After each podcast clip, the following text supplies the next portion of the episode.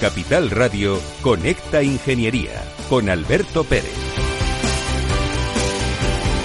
Si piensas un poco y te planteas qué es el aire atmosférico, verás que es un gas que recubre la Tierra, compuesto por oxígeno al 21%, nitrógeno al 78% y otros gases en un 1%.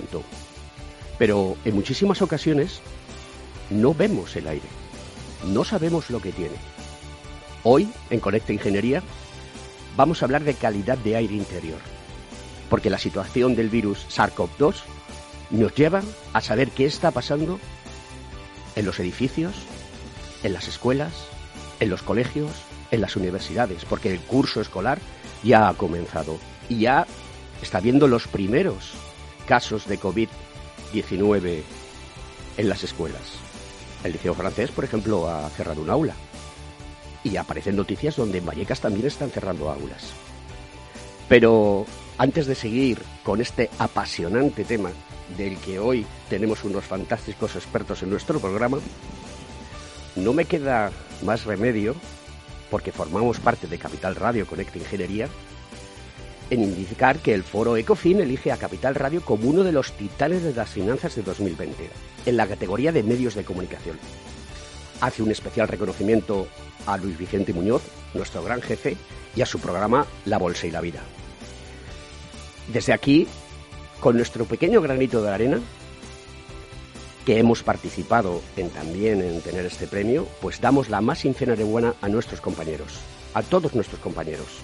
Recordaros que el Foro Ecofin es un laboratorio de ideas, agrupación de empresas, asociaciones, escuelas de negocio, que sirve para mejorar la gobernanza y el entorno financiero para la economía, como no puede ser de otra manera. Y hablando de economía, vamos a hablar de ingeniería y, como os comentaba al principio del programa, vamos a hablar de calidad de aire.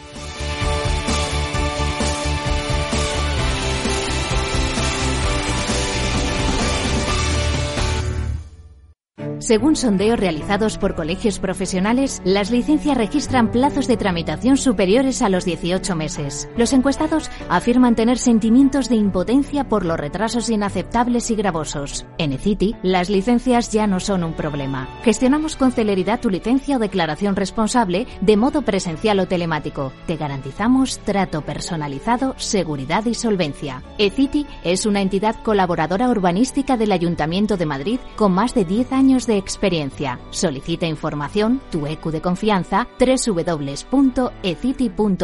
También puedes llamar al teléfono 914514499 o visitarnos. Estamos en la calle Jordán número 14 de Madrid. Acceso por el Colegio Oficial de Ingenieros Técnicos Industriales de Madrid. En Grupo Prover llevamos más de 20 años velando por la seguridad y la tranquilidad de nuestros clientes y les dotamos de los más avanzados sistemas para detectar y combatir el fuego, desde los extintores y sistemas de detección básicos a los más complejos de extinción por agua nebulizada y detección analógica. Todo esto respaldado con unos servicios de mantenimiento de calidad asegurando el funcionamiento de los sistemas y el cumplimiento de la normativa vigente. En Grupo Prover aseguramos hoy para proteger el mañana. Más información en www.grupoprover.es o llamando al 91 688 6438. ¿Quieres ser empresa colaboradora del Cogitim? Gracias al convenio gratuito tendrás multitud de ventajas para tus empleados aunque no estén colegiados, tales como descuentos en formación presencial y online, acceso a proempleo para que puedas encontrar el perfil que más se adecue a tus necesidades y aparición en nuestras publicaciones y web, entre otras. Hoy más que nunca, colaboremos juntos. Puedes llamarnos al 91 448 2400.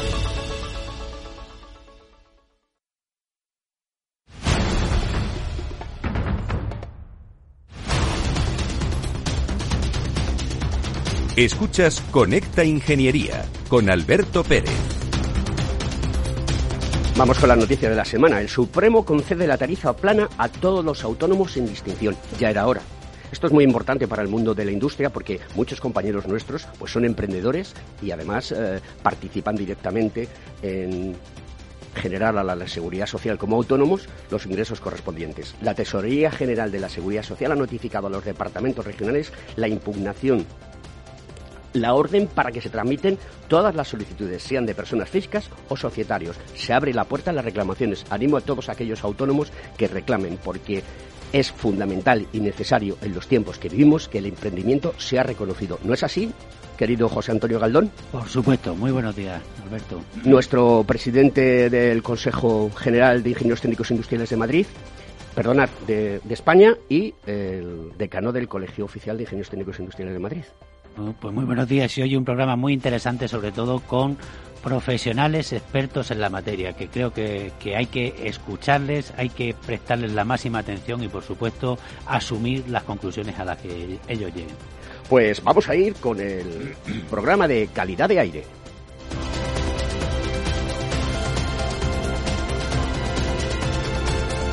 Conecta Ingeniería con Alberto Pérez.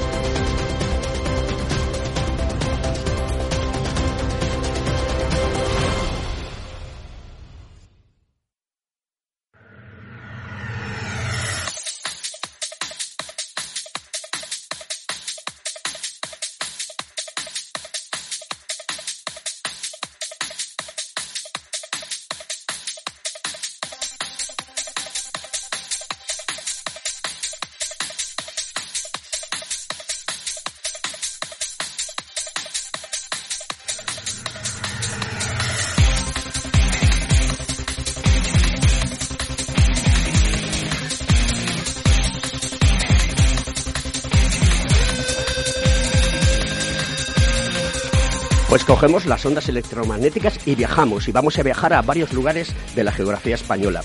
Tenemos al otro lado del video telefónico a dos expertos en el mundo de la calidad de aire que nos van a contar las últimas novedades y qué se está haciendo por parte del mundo médico y por parte del mundo de la ingeniería en relación a la calidad de aire. En primer lugar, quiero saludar a Inmaculado Salcedo Leal, que es médica epidemióloga del Servicio de Medicina Preventiva y Salud Pública del Hospital Universitario Reina Sofía de Córdoba. Es vicepresidenta de la Sociedad Española de Medicina Preventiva, Salud Pública e Higiene. Y en el 2020, con motivo de la pandemia que vivimos, del coronavirus 2020, en Andalucía fue nombrada miembro de la Comisión Asesora de la Presidencia de la Junta de Andalucía. Esto es un nivel top que tenemos aquí en Conecta Ingeniería. Buenos días, Inmaculada. Hola, muy buenos días. Un placer tenerte en el programa. Déjame que presente a Jesús Arboledas, que es miembro de la Comisión de Expertos de Climatización y Ventilación del COGITI, del Consejo General de Ingenieros Técnicos Industriales, y coordinador del grupo de trabajo en el Consejo General de Médicos. Querido amigo José Jesús, otra vez en la onda de Conecta Ingeniería. ¿Cómo te encuentras? Muy bien, encantado de volver a estar a, hablando contigo. Bueno, pues eh, yo quiero hacer un poquito de antecedentes y historia para entrar en materia y en debate directamente. Y lo primero que, que quiero hacer observación es que esta comisión, que ahora nuestro decano nos explicará eh, en qué consiste, pues decidió remitir una carta a la Comisión de Trabajo para el Seguimiento de la COVID-19 del Ministerio de Educación y Formación Profesional en materia de calidad de aire interior. La comisión de trabajo existe, la he buscado en el BOE. Esta vez sí que es verdad, no hay ningún problema. El contenido de esa carta venía a decir reflexiones y recomendaciones que se consideran imprescindibles para esta situación en calidad de aire interior, intervención de profesionales expertos para, para elaborar planes y recomendaciones específicas para los centros educativos. Eh, decano, Cuéntanos un poco el origen de la comisión que habéis eh, generado entre eh, el COGITI y los médicos. Bueno, se trata de una colaboración entre, entre expertos del mundo médico y del mundo técnico, ¿no? Para ver qué que podemos de alguna forma colaborar, sobre todo para mejorar. Yo creo que lo que tiene que quedar bien claro es siempre el compromiso de las profesiones con, con la sociedad, donde tenemos que aportar nuestra valía y nuestro conocimiento. Y, y hay un punto de sinergia muy importante, pues con esta pandemia, donde a raíz de todos los estudios, de todos los conocimientos, de todos los avances, sobre todo médicos, que realmente no estamos hablando de una crisis sanitaria y en, y en ese sentido los médicos son los que tienen la, voz, en este caso los que llevan el liderazgo. Nosotros estamos también pues para apoyar a llevar a cabo todas eh, eh, eh, las iniciativas técnicas no que permitan en este caso pues conseguir los objetivos que vayan marcando desde, desde la organización médica colegial. La calidad de aire interior en el entorno a los centros de educación está siendo objeto de numerosos estudios que aseveran la existencia de deficiencias en las instalaciones de ventilación mecánica y los sistemas de filtración que están asociados a ellos. Estas deficiencias revelan que las concentraciones de CO2 en partículas por millón superan las recomendadas por la Organización Mundial de la Salud.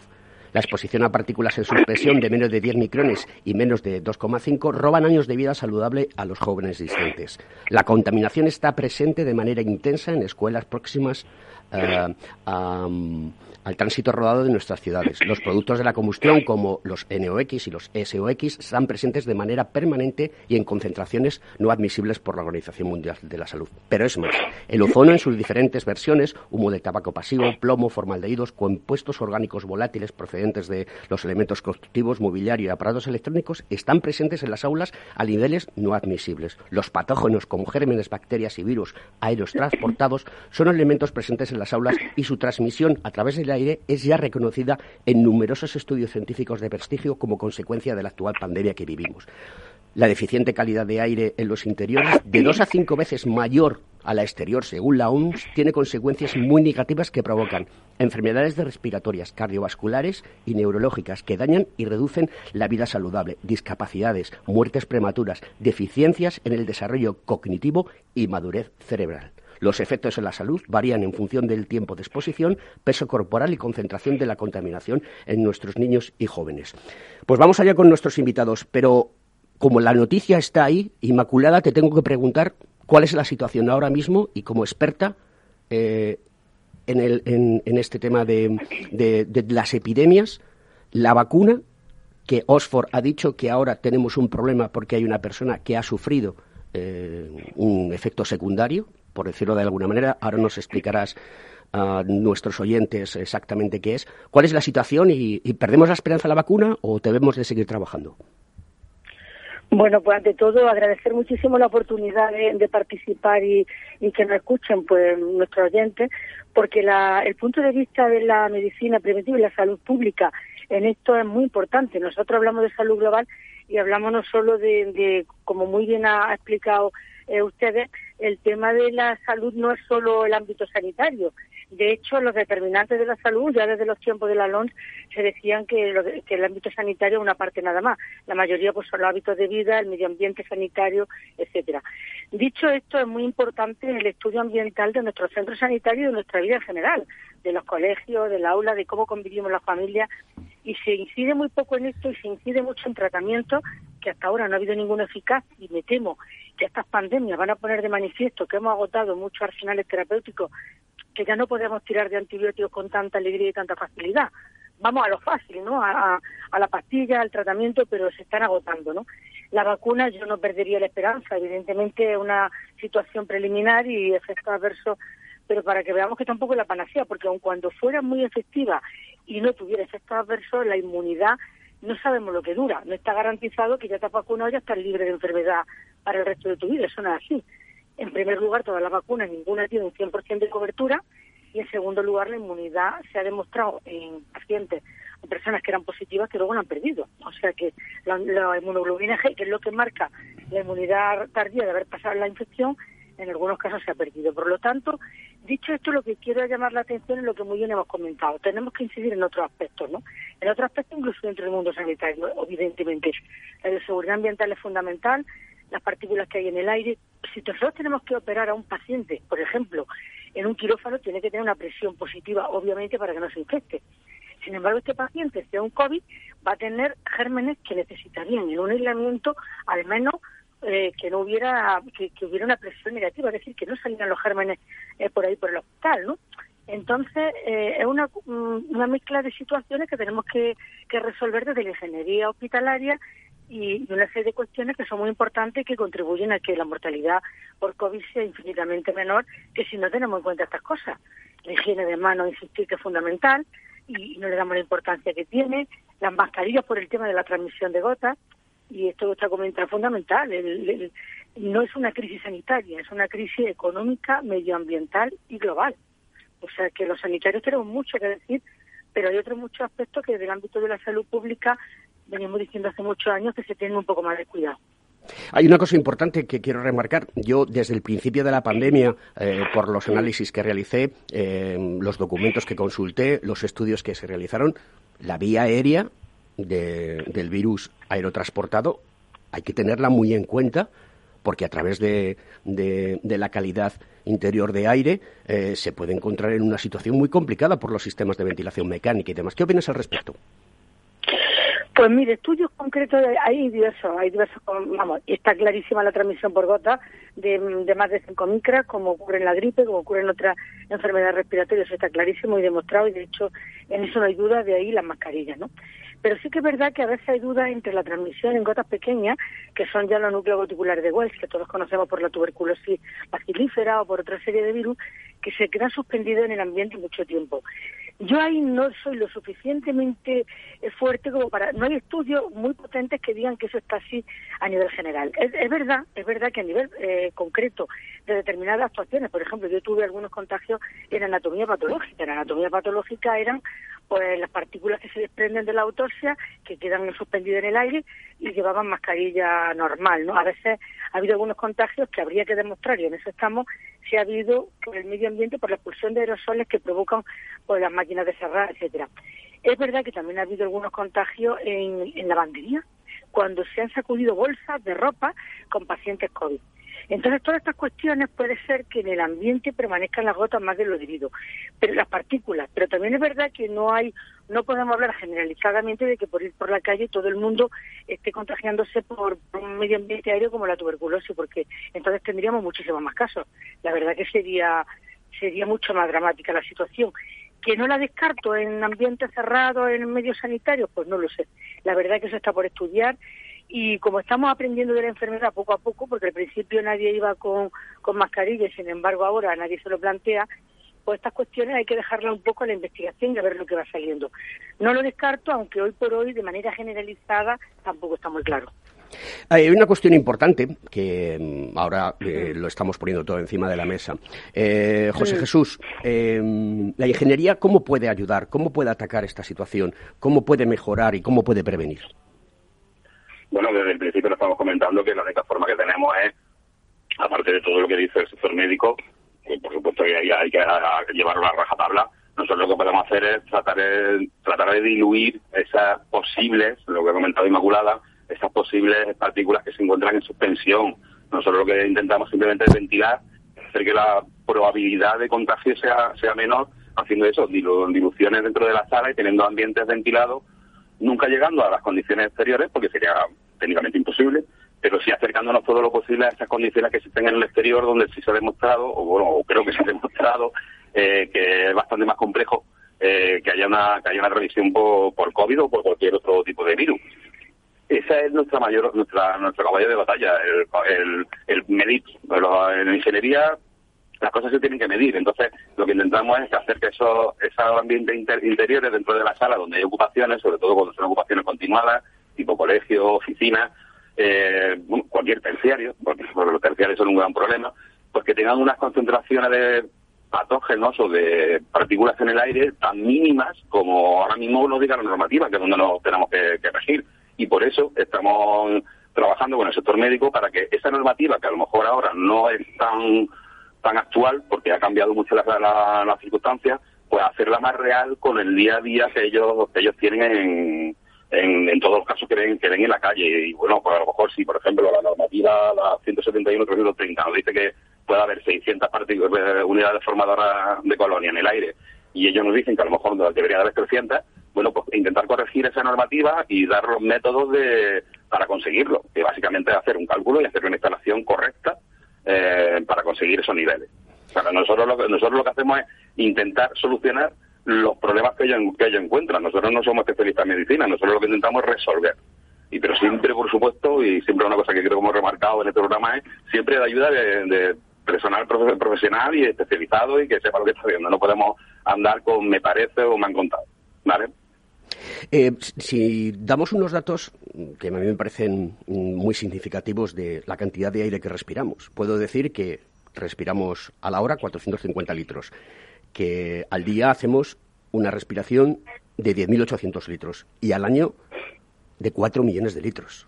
Creo que es suficientemente importante tener en cuenta que la calidad interior de edificios, del, tipo que sean, eh, debe de tenerse en consideración porque se generan compuestos orgánicos volátiles por parte de los equipos electrónicos, olores de las personas, eh, CO2, eh, lo que generan los, el mobiliario y los elementos constructivos, eh, los gérmenes, órganos, perdonar, hongos, bacterias y virus en conductos y toda la polución. Este es un tema muy importante que debemos de tener en cuenta y que hay que explicárselo a la gente, porque no solamente es una situación de transmisión de un virus como el SARS-CoV-2, sino que es una situación de calidad el interior, porque sí que hay estudios que reconocen que los niveles de polución afectan y promocionan enfermedades eh, como la de la COVID-19.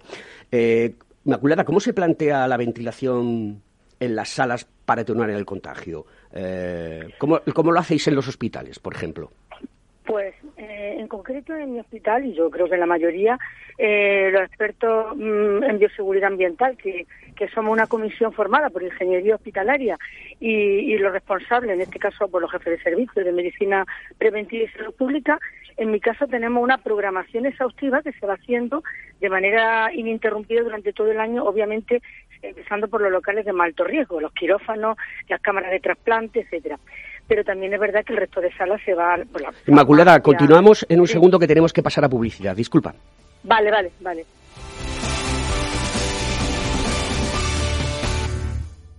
Escuchas Conecta Ingeniería con Alberto Pérez. Pues vamos con nuestro consejo de la semana, que este, en este caso nos lo trae la Confederación de Instaladores. ¿Tienes coche? Sí, probablemente sí. ¿Te acuerdas cuando lo compraste? ¿El momento de la entrega? ¿Sentarte nervioso al volante y conducirlo por primera vez? ¿Echar mano a la guantera al llegar a casa y coger el manual de instrucciones y mantenimiento para ver si funciona todo bien? ¿Y cada cuánto tiempo hay que hacer revisar y poner piezas? ¿Y casa? ¿Tienes casa? De la hipoteca mejor no hablamos, pero ¿te acuerdas el día de la firma en el notario? Qué nervios, uno no, no se gasta el dinero cada día. La entrega de llaves, abrir la primera vez la puerta, emocionante, y entrar a celebrarlo. Oye, ¿y a ti? ¿Te dieron el manual del edificio? ¿Te explicaron bien cómo funcionan tus instalaciones equipos? ¿Te hablaron del mantenimiento de tu casa y qué lo debe hacer para que esté siempre en buenas condiciones? ¿Has calculado lo que te puede costar no hacerlo? Cada año miles de viviendas se deterioran y su precio baja o sus habitantes se enferman por falta de mantenimiento. ¿Tienes casa? Porque coche seguramente sí. Y bien mantenido. ¿De verdad? ¿Crees que tu casa no merece la pena?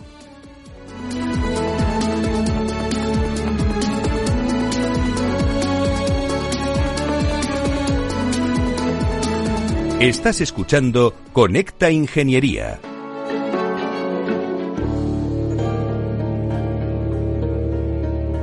Pues vamos con el avance tecnológico. Hoy vamos muy deprisa porque el tema lo merece y tenemos el tiempo justo.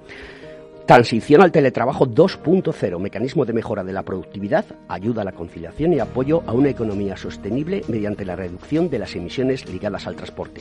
Esto implica trabajo distribuido, red de compañeros o grupos de trabajo, pero dentro de una estructura de producción y recursos humanos sin oficina física.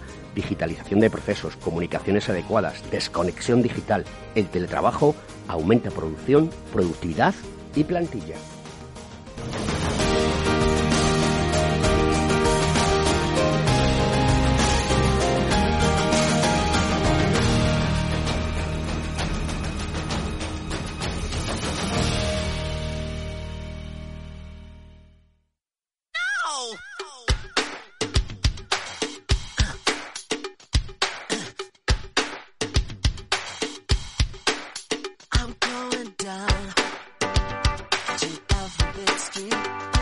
Pues vamos a seguir con Inmaculada. Inmaculada, disculpa, pero la radio es así y debemos introducir los elementos publicitarios. Nos habíamos quedado en tu perspectiva o cómo se trabajaba en las salas para atenuar el contagio, ¿no? Y también quisiera que nos contestases eh, a la perspectiva eh, del COVID, de estos brotes que están existiendo. Bien, pues como comentaba, es muy importante la colaboración entre la medicina y la ingeniería porque es que si no, no es posible eh, mm, trabajar en función de la seguridad de los pacientes. Ahora se habla mucho de la seguridad del paciente y la seguridad del paciente empieza por un entorno adecuado desde el punto de vista ambiental, ¿no? Y bueno, los médicos siempre están centrados, estamos centrados en el diagnóstico, en el tratamiento, en la prevención y tal, y los ingenieros en lo suyo. Y, es muy importante no escatimar, no escatimar en determinadas cosas de ingeniería hospitalaria porque redundan en la seguridad de los pacientes y luego sale muchísimo más caro una infección que prolonga la estancia de un paciente un montón de días o que se muere, con lo cual ya el precio es incalculable. No, es una desgracia y, y esto ocurre. Para prevenir las infecciones nosotros tenemos, como comentaba, una programación exhaustiva de toma de muestras periódicas de locales de riesgo muy alto, alto y menos y, intermedio de todo tipo de locales, pero la periodicidad la marca la, la gravedad que, de los pacientes que se atiendan, ¿no? Y, la, y el riesgo que tengan. Y evidentemente, por ejemplo, todo el mundo sabe ya en el hospital que antes era como un drama que, que yo si tengo que suspender uno o dos tres o cuatro quirófanos en un momento dado porque aparezcan colonias fúngicas, evidentemente pues lo hago y entonces claro, ahí empiezan a sensibilizarse los, gerentes y los directores económicos en que tienen que invertir en esto, porque es que si no la lista de espera, el, el daño que se causa a los pacientes es muy grande, pero no podemos arriesgarnos en absoluto a, a intervenir quirúrgicamente o a tratar pacientes en locales que están contaminados. Eso lo, lo llevamos a rajatabla los, los expertos en medicina preventiva y salud pública. Y esto a veces no se conoce, se creen que es que, bueno, pues mira, se ha infectado tal, a veces ocurre, ¿no? Que guardando todas las medidas y tal, se infectan los pacientes por las manos, por un montón de factores. Pero evidentemente sería muchísimo peor. Si no, si no colaboráramos de esta manera, sería muchísimo peor. Eh, José Jesús, eh, ¿y en el resto de las instalaciones eh, qué? Bueno, pues la verdad es que lo que estamos viendo es que es algo que ya conocíamos desde hace tiempo y es que realmente la normativa no se está llevando con todo el rigor que, hiciera falta. Nos encontramos con muchas instalaciones donde la ventilación. Mm, el otro día estuve, estaba leyendo un artículo donde, donde se decía cómo comprobar si tu instalación de ventilación funcionaba correctamente. Aquí ese problema no lo tenemos porque realmente es que hay una gran mayoría, una inmensa, una inmensa mayoría de instalaciones que no disponen de ese sistema de ventilación. Con lo cual creo que es uno de los aspectos por los que estamos luchando eh, y estamos viendo si, realmente ese aerosol en el aire puede es una vía, es una, es una vía real, eh, porque nos podemos encontrar con un panorama donde no, donde cualquier restaurante, un bar, eh, cualquier terciario, eh, nos encontramos con que es, carente o el, sistema de ventilación. De hecho, hace en uno de los uno de los estudios que estamos realizando con el sector médico sería calcular cuál sería la, la tasa de ventilación que haría falta para eh, con, encontrar una, una unos niveles correctos según normativa y estaríamos a lo mejor duplicando o cuadruplicando la actual. La actual en, en, caso de existir. En caso de existir, ya no digo nada, en instalaciones que no dispongan de esta instalación de ventilación. Entonces el panorama la verdad es que da un poco, da un poco de miedo, da un poco de miedo. José Jesús, y, creo que, vamos a despedir a Inmaculada, que creo que tiene un poco de prisa. Le agradecemos muchísimo que esté en nuestro programa en Conecta Ingeniería. Una persona del nivel y el calado de Inmaculada eh, nos ha proporcionado una información muy interesante. Inmaculada, no sé si quieres referir algún tema importante que quieras comentar y tienes los micrófonos abiertos de Conecta Ingeniería. Pues nada, agradecer mucho la oportunidad de hablar, sentir que no puede estar más tiempo, porque la verdad es que ahora precisamente me voy a un, a un tema de circuitos de urgencia de pacientes que son positivos y que pueden entrar y demás, y creo que, que hay que hacer actuaciones importantes desde el punto de vista de ambiente, porque además estas cosas luego solo cobran interés cuando eh, se contaminan varios locales y aparecen los enfermos infectados, y entonces son temas muy mediáticos, pero aparte de eso es que son muy importantes. Yo creo que hay que, que, hay que poner el foco no solo en los tratamientos, no solo en, en, terapias que a veces en estos casos ya no, no superan un poco, sino en todo el tema medioambiental, que creo que no solo es importante en el ámbito sanitario, sino como muy bien habéis comentado a lo largo del programa, colegios, eh, zonas donde se reúna gente, cada vez menos, pero bueno, eh, pues gente de todo tipo, loca locales de ocio, familias, tienen que tener una ventilación, tienen que tener una calidad de aire que yo creo que es fundamental para, para el medio para la salud de las personas, porque no es casualidad que la patología respiratoria sea cada vez más frecuente y sea muchas veces la neumonía eh, que se complica de un paciente con patología respiratoria la que causa la muerte de los pacientes.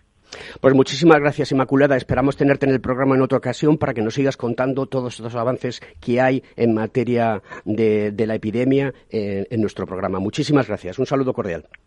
Vale, gracias a vosotros. Un placer. José Jesús. Dime. ¿Y los colegios qué? Eh, yo el otro día, trabajando sobre este tema eh, y preparando el programa, eh, pues me encuentro con que antes de 2007 no había obligación de tener ventilación mecánica dentro de las instalaciones y los colegios. ¿Esto es correcto? Bueno, sí y no. Vamos a ver.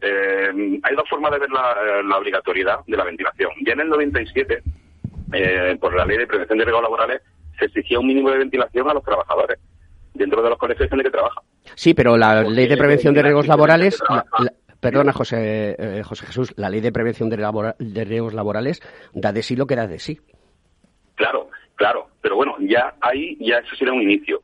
En el 98 salió el primer, el primero cirrite contundente y ya ahí también exigía un nivel de ventilación. O sea que estamos hablando de, de, de que la obligatoriedad viene del 98. ¿Qué ocurre? ¿Qué ocurre? Que en el 2007 se endureció.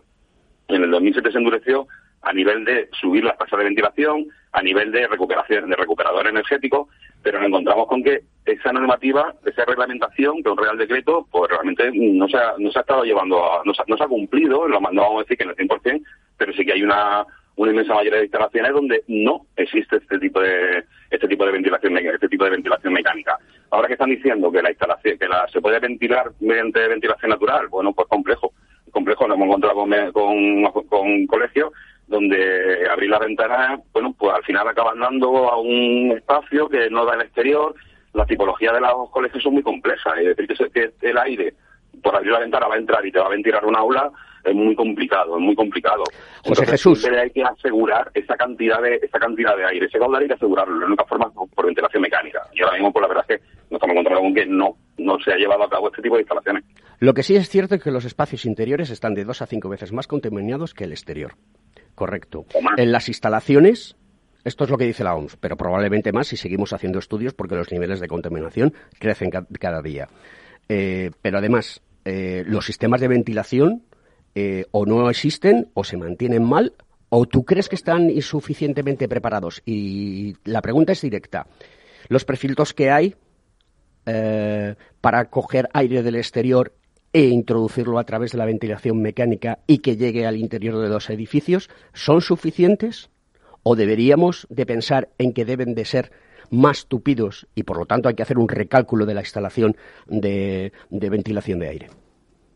Eso es complicado, eso es complicado, porque hacer que, yo sé por dónde va, sé que me estás preguntando por los filtros, por los filtros EPA, o los H14, H13 o 14. Lo que ocurre es que vencer esa, esa pérdida de carga que te produce un ventilador, imagínate que una vez comparable a soplar, eh, tú soplas contra un folio y es que no pasa el aire, tendría que soplar muy fuerte para poder traspasarlo. Si soplas contra una tela, algo, algo pasaría de soplando. Sí, pero tú sabes que es una cuestión de mecánica y de velocidad y de caudal de aire. Lo que te estoy preguntando es si debemos de pensar y rediseñar los sistemas de ventilación mecánica para adaptarse a las necesidades que la COVID-19 ha puesto encima de la mesa, porque los niveles de polución son altísimos. Y partículas suspendidas en el aire, ozono, etcétera, etcétera. Claro, claro, el, recálculo, el recálculo y la adaptación de los sistemas de ventilación existentes que existan a la nueva necesidad. Está, está claro que ya todo esto, eh, COVID, lo que ha hecho es abrir una ventana que realmente a lo mejor la, teníamos muy olvidada, que es lo que estaba diciendo Inmaculada. Que bueno, que el aire está lleno de, partículas que no conocemos, porque como te ha dicho, no vemos, y entonces ya no solamente COVID, sino que es COVID, son CO2, son NOx, son, son muchas ozono, por ejemplo, eh, entonces son muchas partículas en el aire que es necesario filtrar, es necesario filtrar, o lo que hacemos ahora mismo que es diluir.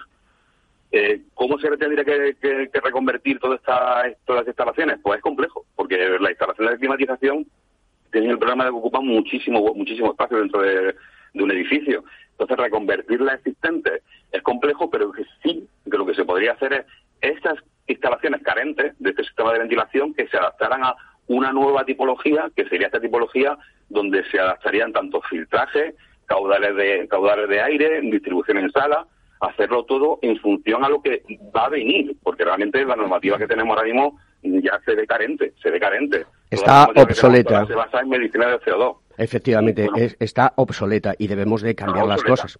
Debemos de cambiar las cosas en ese tema. Yo sí que cuando hablamos de calidad de aire interior y utilizamos el aire diluido que viene del exterior, pues en una zona donde hay un nivel de contaminación alto, eh, estamos haciendo un pan con unas tortas.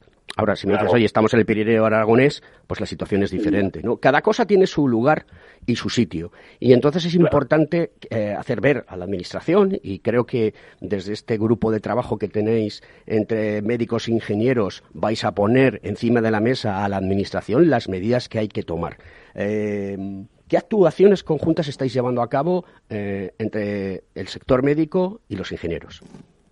Bueno, lo primero sería, lo ahora mismo lo que estamos haciendo es crear una, no una metodología, sino hacer un, método de cálculo para poder calcular, para poder ver cuál es la tasa de ventilación necesaria en función de la, bueno, del volumen de la sala, de la ocupación, de la actividad que se genera, que se realiza dentro de la sala, porque hemos visto que los cálculos que se tienen hasta ahora tienen unos parámetros que realmente ya no están, eh, como hemos dicho antes, están, están obsoletos. Entonces, nos estamos basando en la normativa aún existente, eh, en lo que ellos nos cuentan que están, que están viendo en la calle, y lo que queremos sacar al final es una, una nueva, no un nuevo método de cálculo, sino unos nuevos parámetros de diseño para conseguir estos estos caudales de ventilación adecuados. Eso pasa por una... Por supuesto. José Jesús. Si tenemos un problema en la calle, pues por ejemplo podemos tirar el filtro de carbón de, carbono activo, donde todas esas partículas, que todos esos gases pueden que esas partículas pueden quedar pueden quedar quedan atrapadas y no entran a nuestro, en, nuestro ambiente. Jesús Jesús, ¿tú crees que es conveniente que se haga una auditoría de calidad de aire en los edificios? Es fundamental. De hecho, de hecho la normativa sí lo exige. El reglamento de instalaciones térmicas de la edificación así lo exige hay que hacer auditorías cada X tiempo. Hay que mirar si nuestro sistema de ventilación está funcionando. Simplemente porque estén instalados y estén funcionando, no quiere decir que su funcionamiento sea correcto ni su eficiencia sea correcta. Es que esa normativa, realmente nuestra normativa a este nivel es potente. El problema es que tenemos esa normativa y no la usamos. Y nadie obliga a usarla, y creo que es el gran problema. Por eso creo que esta segunda ola está hecha para no tenerlos, para no volver a caer en los problemas que tuvimos en la primera ola, y es que nos pilló totalmente desprevenidos pues esta segunda ola y las olas que vendrán, porque al final estamos viendo que todo esto son cosas que van a ir ocurriendo cada X tiempo, pues tenemos que estar preparados. Pero lo primero que tenemos que hacer es conocer cuál es nuestra normativa. O sea, salir a conducir un coche sin tener carnet no se puede hacer. Bueno, pues aquí ocurre algo así. Algo así. No puedes tener una instalación o no tenerla, pero no puedes tener una instalación que no cumpla con la normativa y mucho menos no tenerla. Con lo cual, lo primero que tenemos que hacer es saber lo que tenemos y a partir de ahí avanzar a mejorarla. Pero primero saber lo que tenemos que hacer y eso creo que ahora mismo no se está cumpliendo. ¿Cómo ves la incorporación a la ventilación mecánica de tecnologías como la de purificación de aire a alto nivel o de luz ultravioleta eh, tipo C, que por su longitud de onda de 280 es capaz de inactivar el ARN del virus? Eh, Podríamos hablar del ozono, lo que pasa es que yo tengo mi reticencia sobre el ozono, sobre todo porque no puedes meter ozono en un sistema de ventilación porque estás haciendo, como decía antes, un, pan como, un pan como unas tortas. Eh, ¿Cómo estáis trabajando este tema dentro de este grupo de trabajo y cuál es tu opinión personal al respecto? Bueno, por supuesto, el tema del ozono, cuando me refería antes a las filtraciones de ozono, es que el ozono, el, ozono se, encuentra, se encuentra en el ambiente. Usar ozono ahora mismo, en España no se puede usar ozono siempre que haya gente dentro de la sala es un tema muy muy especial, muy particular y que hay que tener mucho mucho cuidado con él. Eh, el tema de la filtración de las partículas, fundamental, porque nos, encontramos con, con, con, que, con ambientes muy con ambientes muy cargados. Eh, por ejemplo, todo esto, como he dicho, todas las emanaciones de los tubos de escape de los coches, pues todo eso con filtros de carbón activo se pueden, se pueden erradicar. El carbón activo es muy absorbente a ese nivel y nos podemos encontrar con eh, filtros que todas esas partículas ya directamente hacen que no pasen por, nuestro, por nuestros pulmones en, en esos miles de millones de litros que te has comentado antes, que realmente vivimos inmersos dentro de una atmósfera que está muy contaminada. Eh, a nivel del ultravioleta, sin duda se ha demostrado cuál es el problema de la luz ultravioleta, el tiempo de exposición del virus. Eh, tema de filtraciones, también sin duda. Yo creo que todo esto, o sea, lo que habría que hacer es una combinación de todo. Ninguno nos da el 100%, con lo cual lo que hay que hacer es poner varios frentes de batalla y si pasa el primer frente, el segundo te parará y si no te para el segundo, te parará el tercero.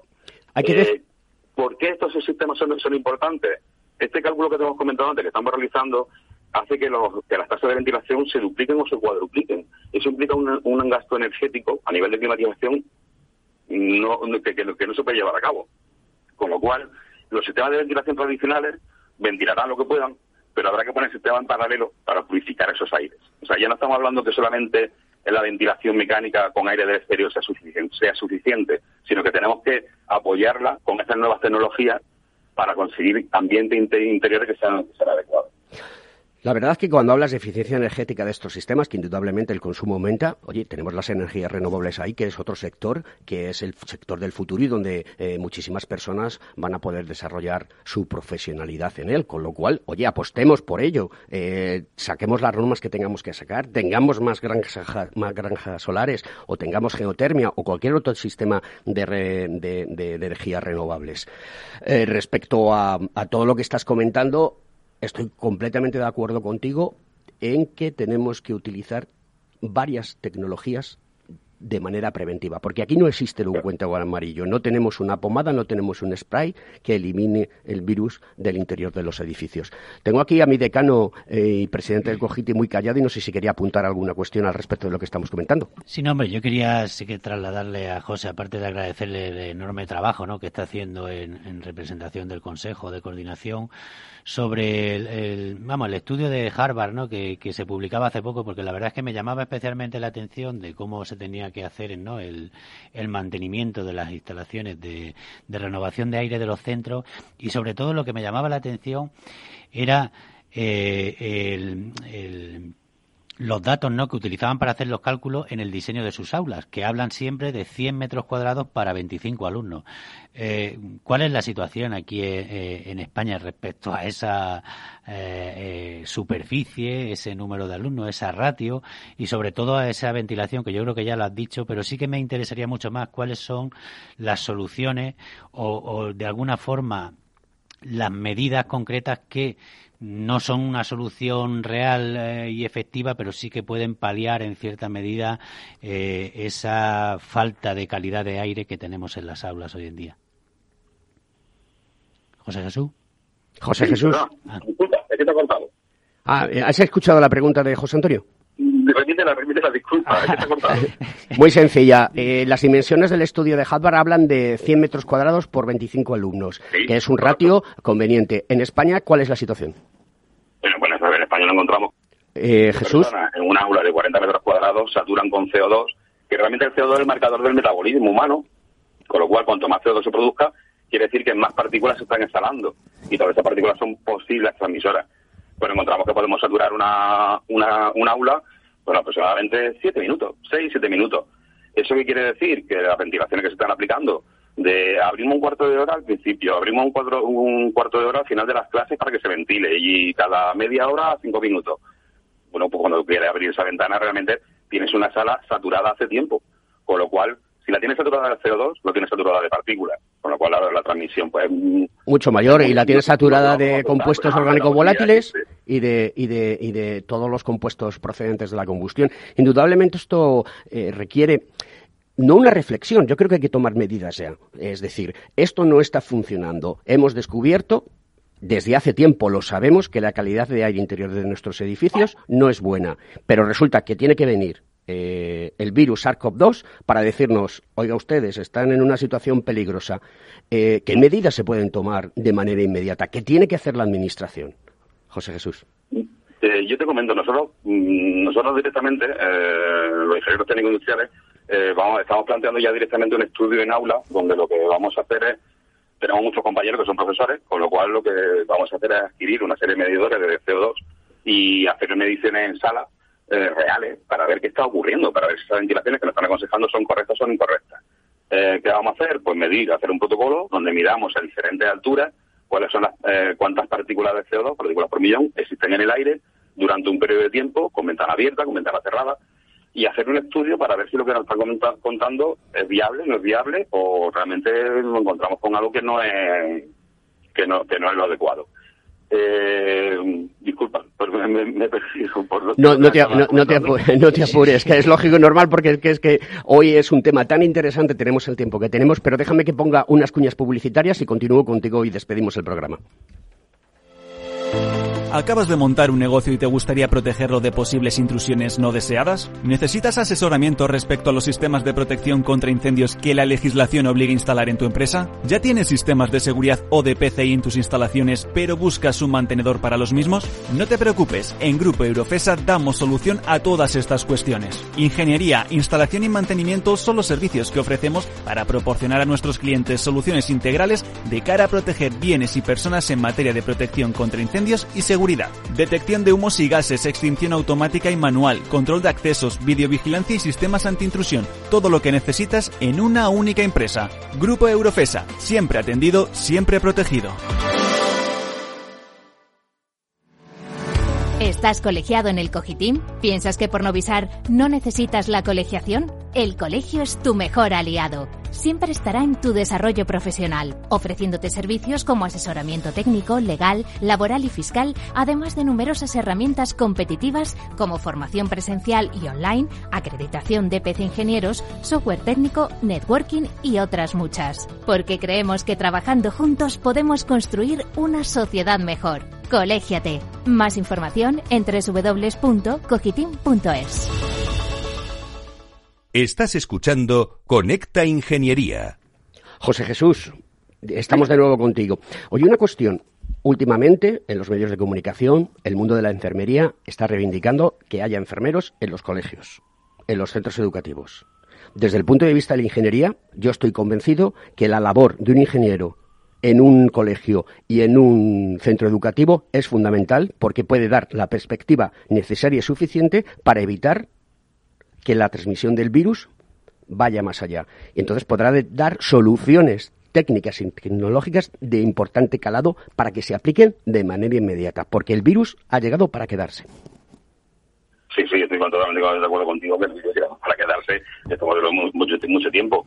Eh, un ingeniero dentro de un colegio es fantástico, que se, las tareas de mantenimiento las pueden realizar eh, instaladoras mm, que estén acreditadas pero un ingeniero ve lo que tú acabas de decir, la forma de hacer que esa instalación sea mucho más eficiente, cómo resolver ese problema con una sala que, pues, aquí tenemos más problemas de CO2. Bueno, pues esto se puede arreglar cambiando la turbina, eh, poniendo más difusores, mejorando esa difusión del aire exterior dentro de la sala. Por supuesto, sería fantástico. Sería fantástico realizar esa, esa tarea y además un seguimiento como queremos realizar, eh, como queremos realizar, de esas mediciones de partículas, tanto de esos de esos volátiles como de las concentraciones de CO2. Podríamos tener controlado, bueno, controlado, monitorizado un, centro un centro educativo. Eso sería, sería estupendo, vamos, sería, el gran, sería el gran objetivo. Y ya no solamente a nivel de colegio, sino a nivel de cualquier cualquier centro, cualquier edificio donde donde haya muchas personas conviviendo durante mucho tiempo. Eh, imagínate, solamente ya en colegios son miles, pero imagínate a nivel de edificios de oficinas una barbaridad a nivel de centros comerciales. Todo eso al final vamos a tener que controlarlo, igual que el RIT en su momento dijo que se colocara una pantalla donde se donde se tiene que ver la temperatura y la humedad relativa eh, de cada de cada uno de los locales cuando superaban una superficie, pues al final acabaremos diciendo también cuáles son las partículas por millón que existen de CO2 y cuáles son las partículas por millón que existen de, de determinados componentes. Mm, al final, ese, esa medición hay que realizarla, es lo que he comentado al principio. Si no se mide, casi que no, si no se puede medir, casi que no existe. Entonces, esa medición hay que tenerla porque tenemos que cuantificar cuál es el, ese, ese riesgo que estamos, que estamos corriendo y, claro, si existe un riesgo, cómo mitigarlo. No, eliminarlo. Eliminarlo es una palabra que con COVID es complicada, es complicada de usar. Lo que tenemos que hacer es mitigarlo. Entonces, si tenemos un ingeniero que esté allí, bueno, pues eso sería fantástico porque directamente ataca al foco. Eh, ataca al foco y además con mucha velocidad. levanta el decano la mano.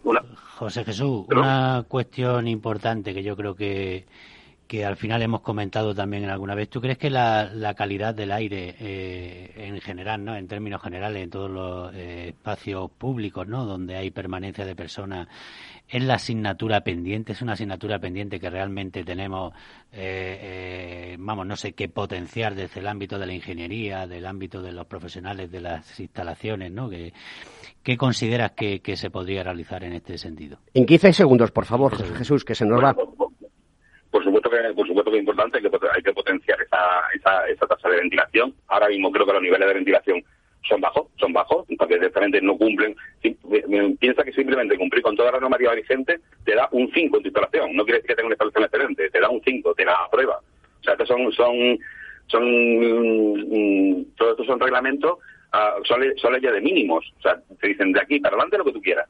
Pero esto tienes que cumplirlo y raramente lo estamos cumpliendo, con lo cual los niveles de ventilación son bajos, las calidades de los aires interiores son bajas y lo que tenemos que hacer es no quedarnos simplemente en el 5, sino avanzar a algo mucho más potente, porque nos estamos dando cuenta de que es completamente necesario. José Jesús. necesario para tener esos, ambientes. Que se nos va el tiempo. Cortita y al pie, responde a la pregunta sí o no. ¿Queremos aire puro en nuestros centros educativos, sí o no?